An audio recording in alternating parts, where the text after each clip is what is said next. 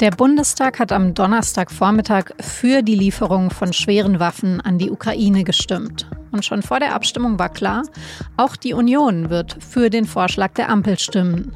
Trotzdem ging es erstmal hitzig zu im Bundestag. Warum und wie es weitergeht, darüber habe ich mit Konstanze von Bullion gesprochen, die für die SZ aus dem Parlamentsbüro in Berlin berichtet. Sie hören auf den Punkt, den Nachrichtenpodcast der Süddeutschen Zeitung. Ich bin Franziska von Malsen und ich freue mich, dass Sie zuhören.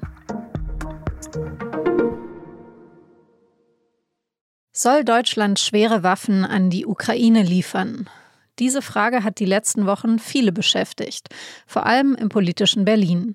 Am Donnerstag wurde dann im Bundestag darüber abgestimmt. Mit großer Mehrheit, auch aus der oppositionellen Union, wurde der Antrag der Ampelkoalition angenommen. Britta Hasselmann von den Grünen spricht als Erste und erklärt, wie schwer es schon im Vorfeld war, diese Entscheidung zu treffen. Wir ringen um ehrliche Antworten.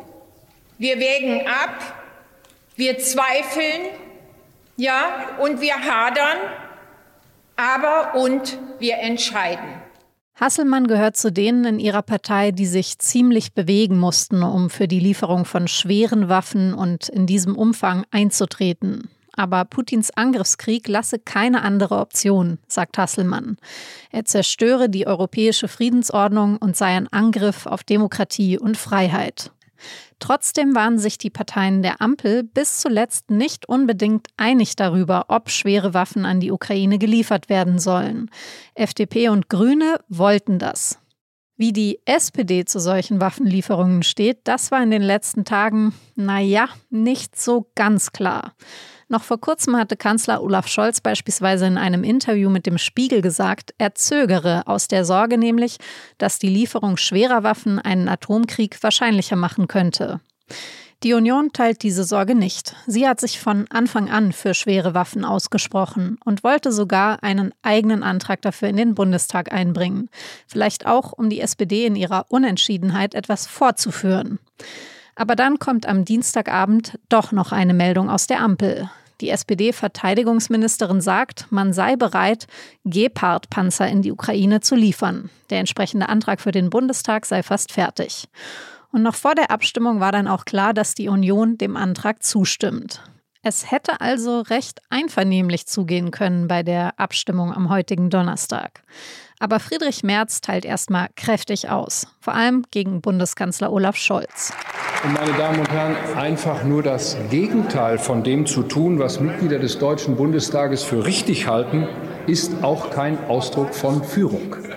Der Bundeskanzler hat über Wochen die Diskussion über die Frage, ob der Ukraine denn nun Waffen geliefert werden sollten oder nicht, hingehalten, offen gelassen, ausweichend beantwortet. Direkt nach Merz dann Klingbeil, der jetzt natürlich parieren muss. Herr Merz, und ich muss Ihnen das in aller Emotionalität auch sagen, das hätte heute eine staatspolitische Rede von Ihnen werden können. Es ist aber es ist eine parteipolitische Rede geworden. Wie könnte es zwischen Koalition und Union weitergehen? Und hat das hin und her die Ampel geschwächt? Darüber habe ich mit Konstanze von Bullion gesprochen, die die Debatte verfolgt hat.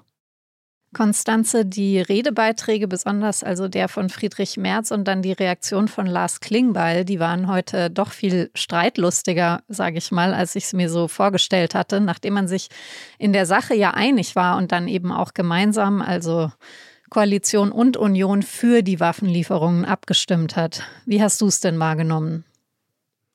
Ja, mir ging es ähnlich. Ähm, es war natürlich auch eine schwierige, ein schwieriger Einstieg für Friedrich Merz, den CDU-Chef. Er ähm, ist sofort ähm, bei seiner Rede sozusagen auf Bundeskanzler Olaf Scholz losgegangen und hat sich also darüber mokiert, dass er in den letzten Wochen ängstlich und zögerlich agiert habe.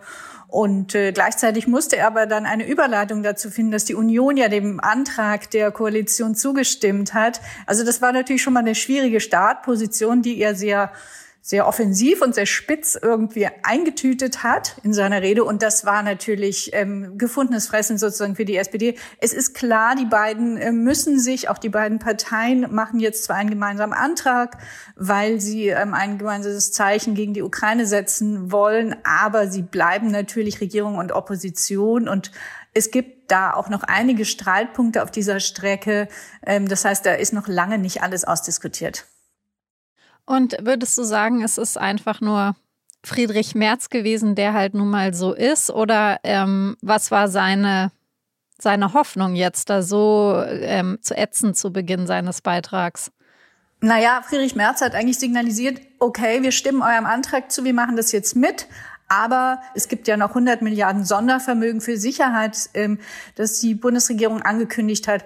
Und ähm, dieser Streit ist noch lange nicht ausgestanden, wofür dieses Geld verwendet wird. Da hebt natürlich die Union jetzt schon mal die Hand, dass sie da mitreden will. Das Gleiche gilt auch für das Zwei-Prozent-Ziel. Es ähm, sollen ja nach dem Wunsch der Union, und das ist also strittig immer noch, zwei Prozent der deutschen Wirtschaftsleistung künftig für Verteidigung ausgegeben werden. Also Friedrich Merz hat einfach signalisiert, Leute, wir machen hier mal kurz mit, aber ähm, ihr habt mit uns als harte Opposition weiter zu rechnen. Kann man denn irgendwie sagen, was denn jetzt eigentlich die wichtigere Entscheidung ist? Also man hat ja natürlich unter dem Eindruck der aktuellen Situation, na Hauptsache, sie sind sich einig geworden zur Waffenlieferung. Aber was würdest du sagen, was wird am Ende die größere Rolle spielen? Naja, das sind zwei ganz unterschiedliche Felder. Die Waffenlieferung für die Ukraine, das ist natürlich die internationale Politik. Da geht es darum, jetzt möglichst schnell in das Kriegsgeschehen noch indirekt zumindest einzugreifen, die, die Ukraine zu unterstützen, zu verhindern, dass sie den Ostteil ihres und den Südteil ihres Landes äh, verlieren. Olaf Scholz ist ja sehr unter Druck geraten, nicht nur in Deutschland, sondern auch international, weil der Eindruck entstanden ist, die Deutschen ähm, ziehen sich so ein bisschen aus der Affäre, wollen nicht recht mitmachen, ähm, bremsen nicht nur die, das Energieembargo aus, sondern eben ziehen auch bei den Waffen nicht richtig mit. Da wollte äh, die Regierung jetzt schnell raus und muss auch raus. Das Zweite betrifft ähm, das Sondervermögen. Das ist natürlich eine deutsche Debatte. Die wird in den nächsten Wochen auch noch sehr wichtig werden, steht aber jetzt erstmal an zweiter Stelle. Jetzt war ja Olaf Scholz selbst heute gar nicht dabei im Bundestag, sondern ist gerade in Japan, was ihm die Opposition natürlich auch gleich vorgehalten hat. Glaubst du denn, dass es ihm tatsächlich ganz gelegen kam, dass er heute nicht dabei sein konnte oder war es einfach organisatorisch nicht anders zu machen?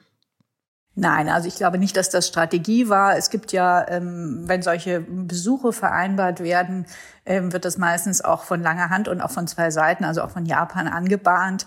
Man muss auch dazu sagen, Japan ist nicht nur ein wichtiger Wirtschaftspartner, es ist eben eines von drei asiatischen Ländern, von nur drei asiatischen Ländern, die jetzt auch Strafmaßnahmen gegen Russland beschlossen haben. Das heißt, Japan ist ein wichtiger Gesprächspartner in der internationalen äh, im internationalen Zusammenschluss gegen Russland und gegen diesen Krieg. Deshalb ist es nicht irgendein Land, was er da besucht. Also damit kann man das rechtfertigen. Für ihn selber war es sicherlich schlecht, dass er nicht da war.